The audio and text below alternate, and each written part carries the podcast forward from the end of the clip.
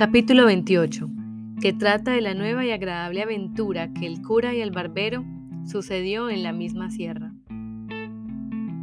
Felicísimos y venturosos fueron los tiempos donde se echó al mundo el audacísimo caballero Don Quijote de la Mancha, pues por haber tenido tan honrosa determinación como fue el querer resucitar y volver al mundo la ya perdida y casi muerta orden de la andante caballería, gozamos ahora, en nuestra edad, necesitada de alegres entretenimientos, no solo de la dulzura de su verdadera historia, sino de los cuentos y episodios de ella, que en parte no son menos agradables y artificiosos y verdaderos que la misma historia, la cual, prosiguiendo su rastrillado, torcido y aspado hilo, cuenta que, así como el cura comenzó a prevenirse para consolar a Cardenio, lo impidió una voz que llegó a sus oídos, que con tristes acentos decía de esta manera. Ay Dios, si será posible que ella haya llegado lugar que pueda servir de escondida sepultura a la carga pesada de este cuerpo que tan contra mi voluntad sostengo.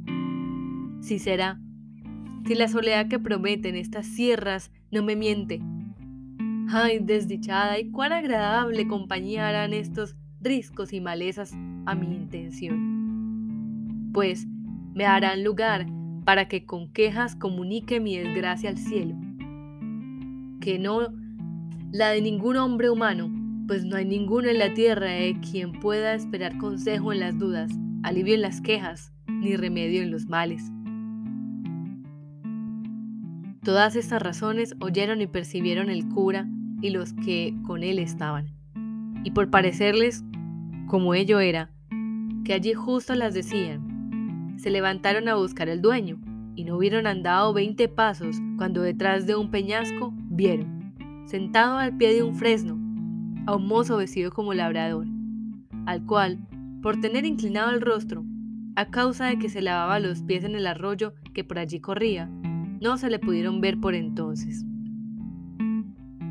Y ellos llegaron con tanto silencio que de él no fueron sentidos, ni él estaba otra cosa atento que a lavarse los pies, que eran tales que no parecía sino dos pedazos de blanco cristal que entre las otras piedras del arroyo se habían nacido. Suspendióles la blancura y belleza de los pies. Parecieronles que no estaban hechos a pisar terrones ni a andar tras el arado de los bueyes, como mostraba el hábito de su dueño. Y así, Viendo que no habían sido sentidos, el cura, que iba adelante, hizo señas a los otros dos que se agazapasen o escondiesen detrás de unos pedazos de peña que allí había, y así lo hicieron todos, mirando con atención lo que el mozo hacía, el cual traía puesto un capotillo pardo con aldas, muy ceñido al cuerpo con una toalla blanca. Traía asimismo unos calzones y polainas de paño pardo, y en la cabeza una montera parda. Tenía las polainas levantadas hasta la mitad de la pierna, que sin duda alguna de blanco alabastro parecía. Acabóse de levantar los hermosos pies y luego, con un paño de tocar que sacó debajo de la montera, se los limpió, y al querer quitársele, alzó el rostro y tuvieron lugar los que mirándole estaban de ver una hermosura incomparable, tal que Cardenio dijo al cura con voz baja, Esta, ya que no es Lucinda, no es persona humana, sino divina. El mozo se quitó la montera y sacudiendo la cabeza a una y otra parte se comenzaron a escoger y desparcir unos cabellos, que pudieran los del sol tenerles envidia. Con esto conocieron que el que parecía labrador era mujer y delicada, y aún la más hermosa que hasta entonces los ojos de los dos habían visto, y aún los de Cardenio, si no hubieran mirado y conocido a Lucinda, que después afirmó que solo la belleza, la belleza de Lucinda podía contener con aquella. Los luengos y rubios cabellos no solo le cubrieron las espaldas, mas toda en torno la escondieron debajo de ellos, que si no eran los pies, Ninguna otra cosa de su cuerpo se parecía. Tales y tantos eran, En esto le sirvió de peine unas manos, que si los pies en el agua habían parecido pedazos de cristal, las manos en los cabellos semejaban pedazos de apretada nieve. Todo lo cual, en más admiración y en más deseo de saber quién era, ponía a los tres que la miraban. Por esto determinaron de mostrarse, y el movimiento que hicieron de ponerse en pie, la hermosa moza alzó la cabeza, y apartándose los cabellos de delante de los ojos, con entrambas manos, miró los que el ruido hacían, y apenas los hubo visto, cuando se levantó en pie, sin aguardar a calzarse ni recoger los cabellos. Asió con mucha presteza un bulto, como de ropa, que junto a sí tenía, y quiso ponerse en huida, llena de turbación y sobresalto. Mas no hubo dado seis pasos cuando, no pudiendo sufrir los delicados pies la aspereza de las piedras, dio consigo en el suelo, lo cual, visto por los tres, salieron a ella, y el cura fue el primero que le dijo, Deteneos, señora, quien quiera que seáis, que los que aquí ve solo tienen intención de serviros, no hay para que os pongáis en tan intemperie urida, porque ni vuestros pies lo podrán sufrir, ni nosotros consentir. A todo esto, ella no respondía palabra, atónita y confusa. Llegaron pues a ella, y haciéndola por la mano el cura, prosiguió diciendo, Lo que vuestro traje, señora, nos niega, vuestros cabellos nos descubren. Señales claras que no deben de ser de poco momento las causas que han disfrazado vuestra belleza en hábito tan indigno, y traídola a tanta soledad como es esta, en la cual ha sido ventura el hallaros, sino para dar remedio a, vuestros males, a lo menos para darle consejo. Pues ningún mal puede fatigar tanto, ni llegar tan al extremo de serlo, mientras no acaba la vida, que rehúsa de no escuchar siquiera el consejo que con buena intención se le da al que lo padece. Así que, señora mía, o señor mío, o lo que vos quisiera decir, perded el sobresalto que vuestra vista os ha causado y contadnos vuestra buena o mala suerte, que en nosotros juntos o en cada uno hallaréis quien os ayude a sentir vuestras desgracias. En tanto que el cura decía estas razones, estaba la disfrazada moza como embelesada, mirándolos a todos sin mover labio ni decir palabra alguna. Bien así como rústico, aldeano que de improvisto se le muestran cosas raras y de él jamás vistas.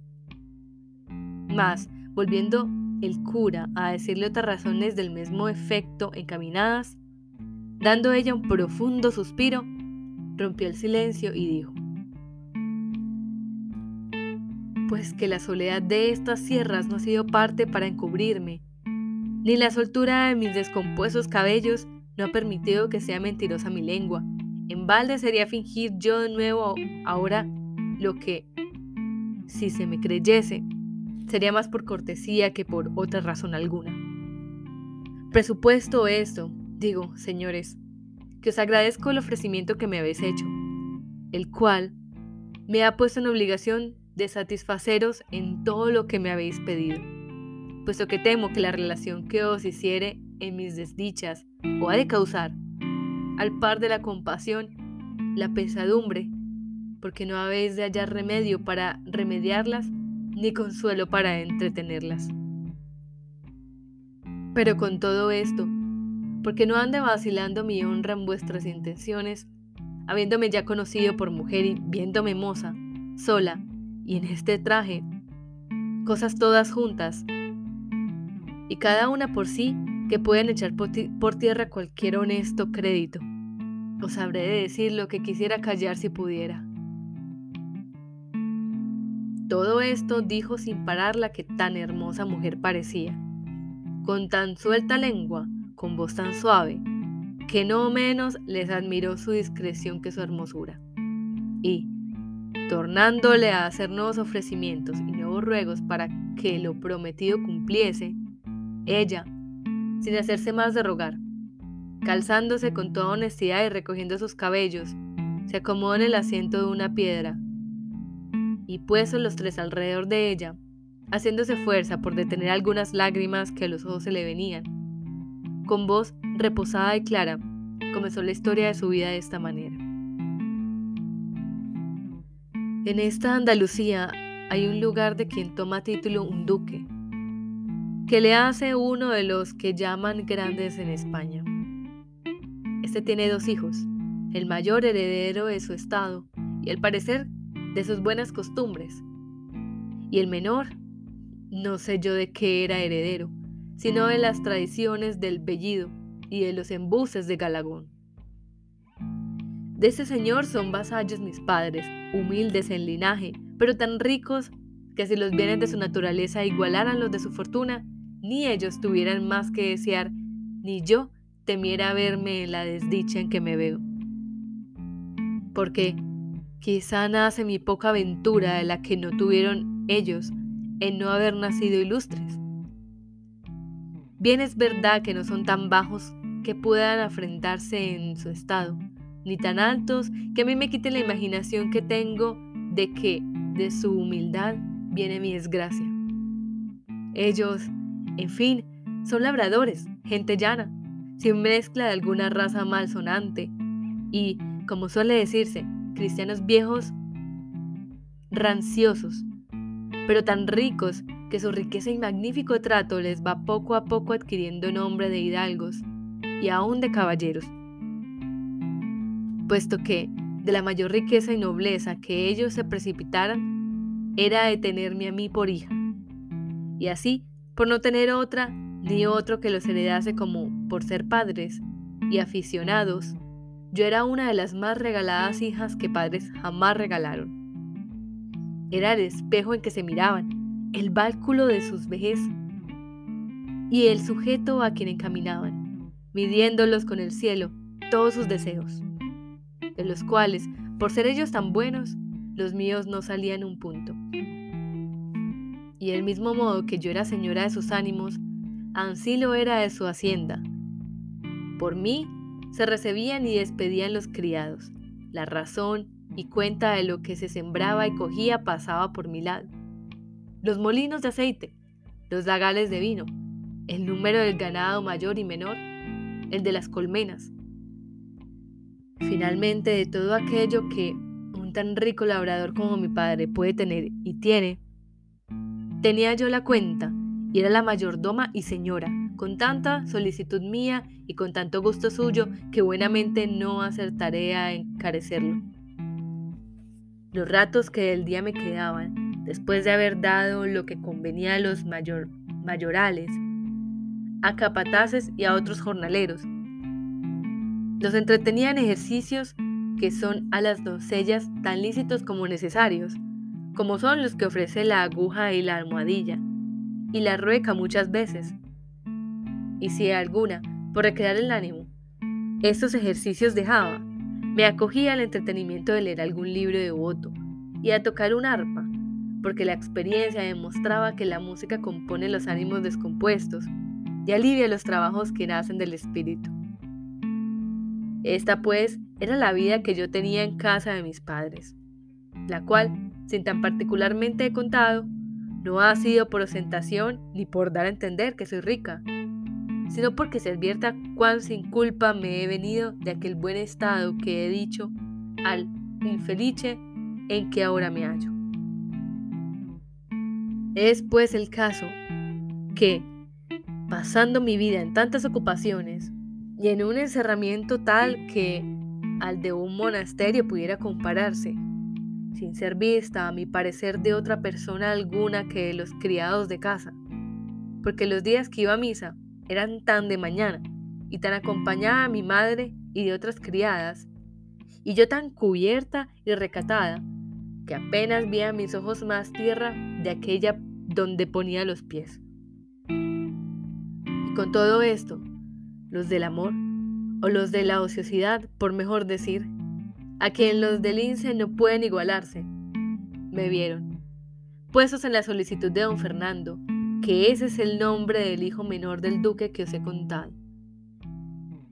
No hubo bien nombrado a don Fernando la que el cuento contaba, cuando a Cardenio se le mudó de color el rostro y comenzó a trasudar con tan grande alteración que el cura y el barbero, que miraron en ello, temieron que le venía aquel accidente de locura que habían oído decir que de cuando en cuando le venía. Mas Cardenio no hizo otra cosa que trasudar y estarse quedo, mirando de hito en hito a la labradora, imaginando quién ella era, la cual, sin advertir a los movimientos de Cardenio, prosiguió su historia diciendo,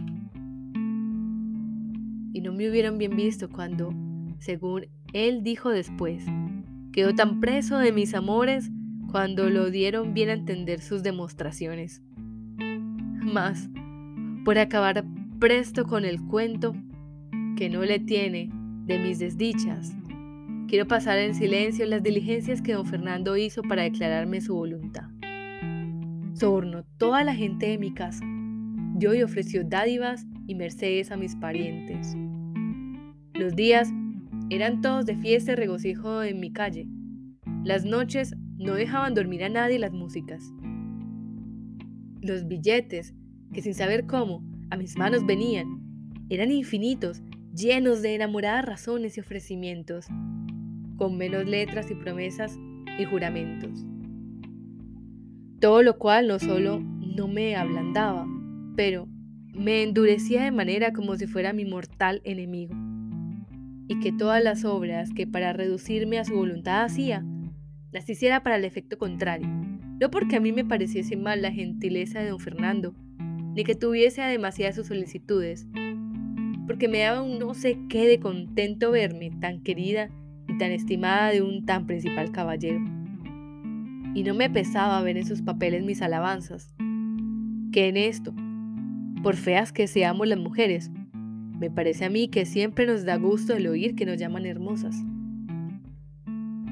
Pero a todo esto se opone mi honestidad y los consejos continuos que mis padres me daban, que ya muy mal al descubierto sabían la voluntad de don Fernando, porque ya a él no se le daba nada de que todo el mundo la supiese. Decíanme mis padres que en sola mi virtud y bondad dejaban y depositaban su honra y su fama, que considerase la desigualdad que había entre mí y don Fernando, y que por aquí echaría de ver que sus pensamientos, aunque él dijese otra cosa, más se encaminaban a su gusto que a mi provecho, y que si yo quisiese poner en alguna manera algún inconveniente para que él se dejase de su injusta pretensión, que ellos me casarían luego con quien yo más gustase. Así que los más principales de nuestro lugar como de todos los circunvecinos pues todo se podía esperar de su mucha hacienda y de mi buena fama. Con esos ciertos prometimientos y con la verdad que ellos me decían, fortificaba yo mi entereza, y jamás quise responder a don Fernando palabra que le pudiese mostrar, aunque de muy lejos, esperanza de alcanzar su deseo. Todos estos recatos míos, que él debía de tener por desdenes, deben de ser la causa de avivar más su lascivo apetito, que este nombre quiero dar a la voluntad que me mostraba, la cual, si ella fuera como debía, no la supierais vosotros ahora, porque hubiera faltado la ocasión de decírosla. Finalmente, don Fernando supo que mis padres andaban por darme estado, por quitarle a él la esperanza de poseerme, y a lo menos porque yo tuviese más guardas para guardarme. Y esta nueva o sospecha fue causa para que hiciese lo que ahora oiréis. Y fue que una noche, estando yo en mi aposento con sola la compañía de una doncella que me servía, teniendo bien cerradas las puertas, por temor que por descuido mi honestidad no se viese en peligro, sin saber ni imaginar cómo, en medio de estos recatos y prevenciones y la soledad de este silencio y encierro que me hallé delante, cuya vista me turbó de manera que me quitó la de mis ojos y me enmudeció mi lengua. Y así no fui poderosa de dar voces. Y aun él creo que me las dejara dar, porque luego se llegó a mí. y tomándome entre sus brazos, porque yo, como digo, no tuve fuerzas para detenerle, según estaba turbada. Comenzó a decirme tales razones que no sé cómo es posible que tenga tanta habilidad la mentira que la sepa componer de modo que parezcan tan verdaderas. Hacía al traidor que sus lágrimas acreditasen sus palabras y los suspiros su intención. Yo, pobrecilla, sola entre los míos, mal ejercitada en casos semejantes, comencé, no sé en qué modo, a tener por verdaderas tantas falsedades, pero no de suerte que me moviesen a compasión menos que buenas sus lágrimas y suspiros. Y así, pasándoseme aquel sobresalto primero, torné algún tanto a cobrar mis perdidos espíritus, y con más ánimo del que pensé que pudiera tener, le dije, si como estoy, Señor, en tus brazos, estuviera entre los de un león fiero y el librarme de ellos se me asegurara con que hiciera o dijera cosa que fuera en perjuicio de mi honestidad, así fuera posible hacerla o decirla, como es posible dejar de haber sido lo que fue. Así que, si tú tienes ceñido mi cuerpo con tus brazos, yo tengo atada mi alma con mis buenos deseos, que son tan diferentes de los tuyos como lo verás, si con hacerme fuerza quisieras pasar delante en ellos. Tu vasalla soy, pero no tu esclava. Si tiene ni debe tener imperio la nobleza de tu sangre para deshonrar y tener en poco la humildad de la mía. Y en tanto me estimo yo, villana y labradora, como tú, señor y caballero. Conmigo no han de ser de ningún efecto tus fuerzas, ni han de tener valor tus riquezas, ni tus palabras han de poder engañarme ni tus suspiros y lágrimas enternecerme. Si alguna de todas estas cosas que he dicho viera yo en que mis padres me dieran por esposo, a su voluntad se ajustara la mía, y mi voluntad de la suya no saliera. De modo que, como quedara con honra, aunque quedara sin gusto, de grado te entregara lo que tú, Señor, ahora con tanta fuerza procuras. Todo esto he dicho porque no es pensar que de mí alcance cosa alguna el que no fuere mi legítimo esposo. Si no reparas más que en eso, bellísima Dorotea, que ese es el nombre de esta desdichada, dijo el desleal caballero. ¿Ves? Aquí te doy la mano de ser lo tuyo, y sean testigos de esa verdad los cielos, a quien ninguna cosa se esconde, y esta imagen de Nuestra Señora que aquí tienes. Cuando Cardenio le oyó decir que se llamaba Dorotea, tornó de nuevo a sus sobresaltos y acabó de confirmar por verdadera su primera opinión. Pero no quiso interponer el cuento, por ver en qué venía a parar lo que él ya casi sabía. Solo dijo, que Dorotea es tu nombre, señora.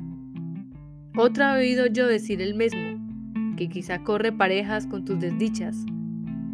Pasa adelante, ¿Qué tiempo tendrá el que te diga cosas que te espanten en el mismo grado que te lastimen? Reparó Dorotea en las razones de Cardenio y en su extraño, desestrado traje. Y rogóle que si alguna cosa de su hacienda sabía, se la dijese luego, porque si algo le había dejado bueno la fortuna, era el ánimo que tenía para sufrir cualquier desastre que le sobreviniese, segura de que a su parecer Ninguno podía llegar que el que tenía acreditarse a su punto. No le perdiera yo, señora, respondió Cardenio, en decirle lo que pienso. Si fuera verdad lo que imagino, y hasta ahora no se pierde coyuntura, ni a ti te importa nada saberlo.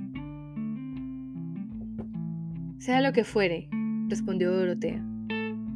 Lo que mi cuerpo pasa fue que, tomando don Fernando una imagen que en aquel aposento estaba, la puso por testigo de nuestro desposorio. Con palabras eficacísimas y juramentos extraordinarios, me dio la palabra de ser mi marido, puesto que antes que acabase de decirlas, le dije que mirase bien lo que hacía y que considerase el enojo que su padre había de recibir de verle casado con una villana vasalla suya, que no le cegase mi hermosura, tal cual era, pues no era bastante para hallar en ella disculpa de su yerro, y que si algún bien me quería hacer por el amor que me tenía, fuese dejar correr mi suerte a lo igual de lo que mi calidad podía. Porque nunca los tan desiguales casamientos se gozan ni duran mucho en aquel gusto con que se comienzan. Todas esas razones que aquí le he dicho, le dije, y otras muchas que no me acuerdo.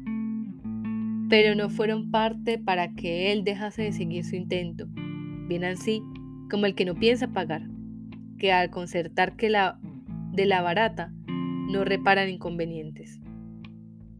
Yo, a esa sazón, hice un breve discurso conmigo y me dije a mí misma, sí, que no seré yo la primera que por vía de matrimonio haya subido de humilde a grande estado, ni será don Fernando el primero a quien hermosura o ciega afición, que es lo más cierto, haya hecho tomar compañía desigual a su grandeza. Pues si no hago ni mudo ni uso nuevo, bien es acudir a esta hora que la suerte me ofrece, puesto que en este no dure más la voluntad que me muestra de cuando dura el cumplimiento de su deseo, que en fin, para con Dios seré su esposa. Y si quiero con desdenes despedirle, en término le veo que, no usando el que debe, usará el de la fuerza, y vendré a quedar deshonrada y sin disculpa de la culpa que me podría dar el que no supiere cuán sin ella he venido a este punto. Porque, ¿qué razones serán bastantes para persuadir a mis padres y a otros que este caballero entró en mi aposento sin consentimiento mío? Todas estas demandas y respuestas resolví yo en un instante en la imaginación. Y sobre todo, me comenzaron a hacer fuerza y a inclinarme a lo que fue, sin yo pensarlo, mi perdición.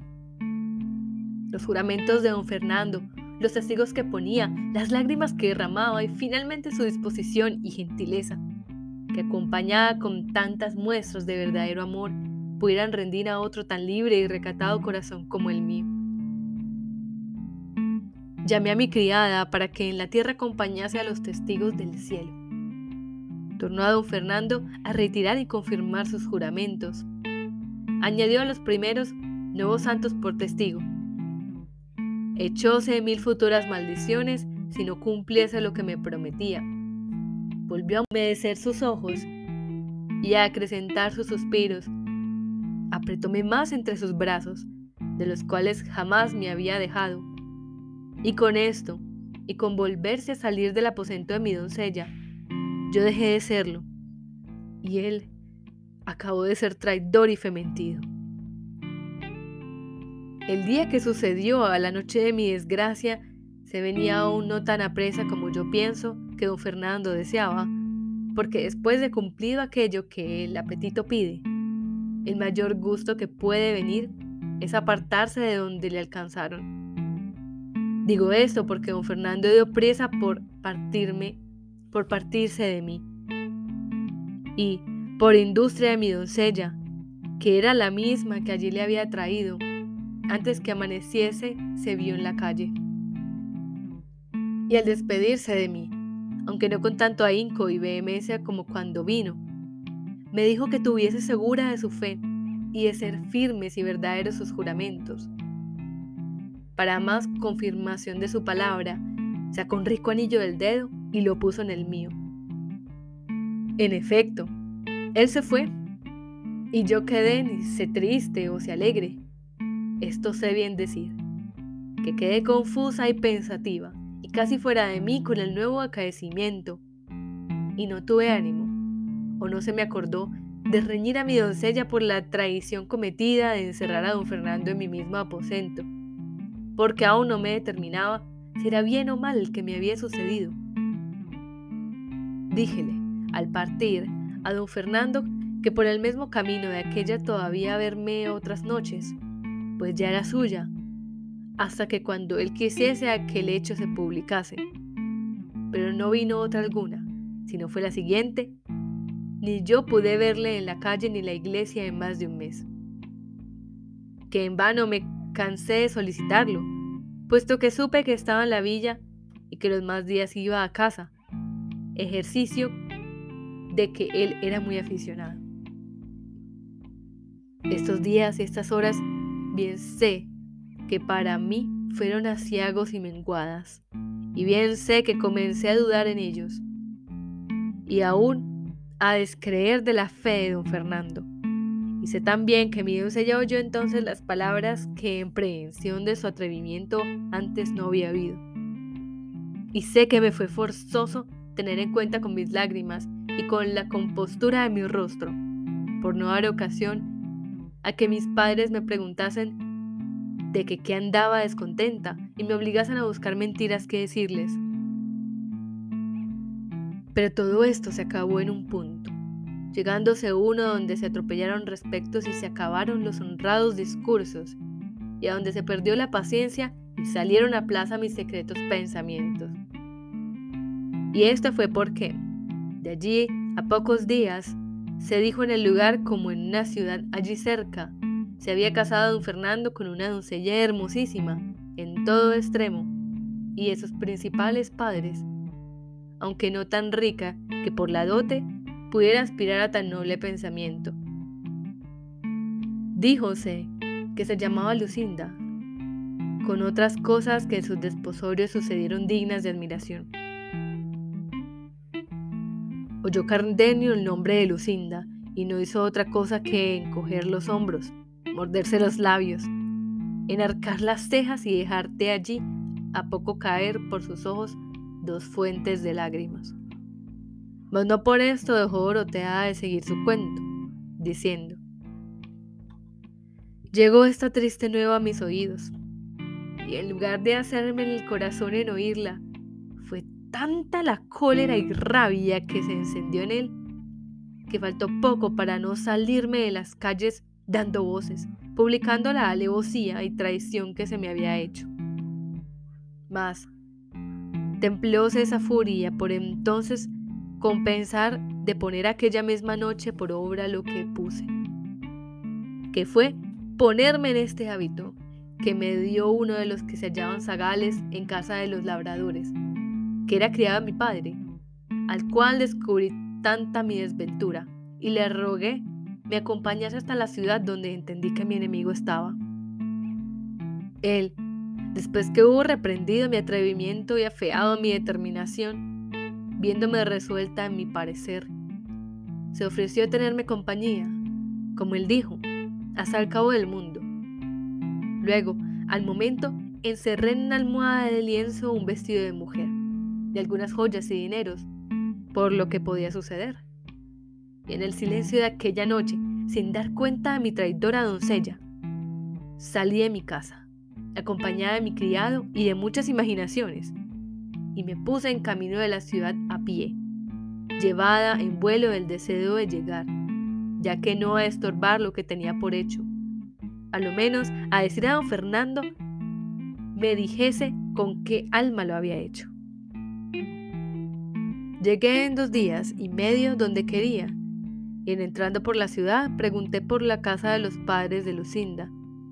Y el primero a quien hace la pregunta me respondió más de lo que yo quisiera oír. Díjome la casa y todo lo que había sucedido en el desposorio de su hija, cosa tan pública en la ciudad, que se hace en corridos para contarla con toda ella. Díjome que la noche que don Fernando se desposó con Lucinda, después de haber ella dado el sí de ser su esposa, le había tomado un recio desmayo, y que llegando su esposo a desabrocharle el pecho para que le diese el aire, le halló un papel escrito de la misma letra de Lucinda, en que decía y declaraba que ella no podía ser esposa de don Fernando, porque lo era de Cardenio, que, a lo que el hombre me dijo, era un caballero muy principal de la misma ciudad, y que, si había dado el sí a don Fernando, fue por no salir de la obediencia de sus padres. En resolución, tales razones dijo que contenía el papel que daba a entender que ella había tenido intención de matarse en acabándose de esposar. Y daba allí las razones por que se había quitado la vida. Todo lo cual dicen que confirmó una daga que le hallaron no sé en qué parte de sus vestidos. Todo lo cual visto por don Fernando. Parecieronle que Lucinda le había burlado y escarnecido y tenido en poco. Arremetió a ella antes de que su desmayo volviese y con la misma daga que le hallaron la quiso dar de puñaladas. Y lo hiciera, si sus padres y los que se hallaron presentes no se lo estorbaban. Dijeron más, lo que luego se ausentó don Fernando y que Lucinda no había vuelto de su parasismo hasta otro día, que contó a sus padres cómo ella era verdadera esposa de aquel cardenio que he dicho. Supe más, que el cardenio, según decían, se halló presente en los desposorios y que viéndola desposada, lo cual él jamás pensó, se salió de la ciudad desesperado, dejándole primero escrita una carta donde daba a entender el agravio que Lucinda le había hecho y que como él se iba a donde gentes no, no le viesen. Esto todo era público y notorio en toda la ciudad y todos hablaban de ello y más hablaron cuando supieron que Lucinda había faltado de casa de sus padres y de la ciudad, pues no hallaron en toda ella de que perdían el juicio sus padres y no sabían qué medios tomar para hallarla. Esto que supe puso en bando mis esperanzas. Y tuve por mejor no haber hallado a don Fernando que no hallarle casado, pareciéndome que aún no estaba del todo cerrada la puerta de mi remedio, dándome yo a entender que podía ser que el cielo hubiese puesto aquel impedimento en el segundo matrimonio, por parecerle a conocer lo que el primero debía, y a caer en la cuenta de que era cristiano y que estaba más obligado a su alma que a los respetos humanos. Todas estas cosas revolvían mi fantasía y me consolaban sin tener consuelo, fingiendo unas esperanzas largas y desmayadas para entretener la vida que ya aborrezco. Estando pues en la ciudad, sin saber qué hacerme, pues a don Fernando no hallaba, llegó a mis oídos un público pregón donde se prometía grande hallazgo a quien me hallase, dando las señas de la edad y el mismo traje que traía. Y oí decir que se decía que me había sacado de casa de mis padres el mozo que conmigo vino, cosa que me llegó al alma por ver cuán decaída andaba mi crédito, pues no bastaba perderle con mi venida, sino ya ir el con quién, siendo sujeto tan bajo y tan indigno de mis buenos pensamientos al punto que oía el pregón. Me salí de la ciudad con mi criado, que ya comenzaba a dar muestras de titubear en la fe y de fidelidad me tenía prometida. Y aquella noche nos entramos por lo espeso de esta montaña, con el miedo de no ser hallados. Pero como suele decirse que un mal llama a otro, y que el fin de la desgracia suele ser principio de otra mayor. Así me sucedió a mí, porque mi buen criado, hasta entonces fiel y seguro. Así como me vio en esta soledad, incitado a su misma bellaquería antes de que mi hermosura, quiso aprovecharse de la ocasión que a su parecer estos hierros le ofrecían. Con poca vergüenza y menos temor de Dios ni respeto mío, me requirió de amores. Y viendo que yo con feas y justas palabras respondía a las desvergüenzas de sus propósitos Dejó aparte los ruegos, de quien primero pensó aprovecharse y comenzó a usarle la fuerza. Pero el justo cielo, que pocas o ningunas veces deja de mirar y favorecer a las justas intenciones, favoreció las mías, de manera que con mis pocas fuerzas y con poco trabajo di con él por un derrumbamiento, donde le dejé, ni sé si muerto o vivo, y luego con más ligereza que mi sobresalto y cansancio pedían, me entré por estas montañas sin llevar otro pensamiento ni otro designio que esconderme en ellas y huir de mi padre y de aquellos que de su parte me andaban buscando. Con este deseo, a no sé cuántos meses que entré en ellas, donde hallé a un ganadero que me llevó por su criado a un lugar en que está en las entrañas de esta tierra, al cual he servido de zagal todo ese tiempo, procurando estar siempre en el campo por encubrir esos cabellos que ahora, tan sin pensarlo, me han descubierto.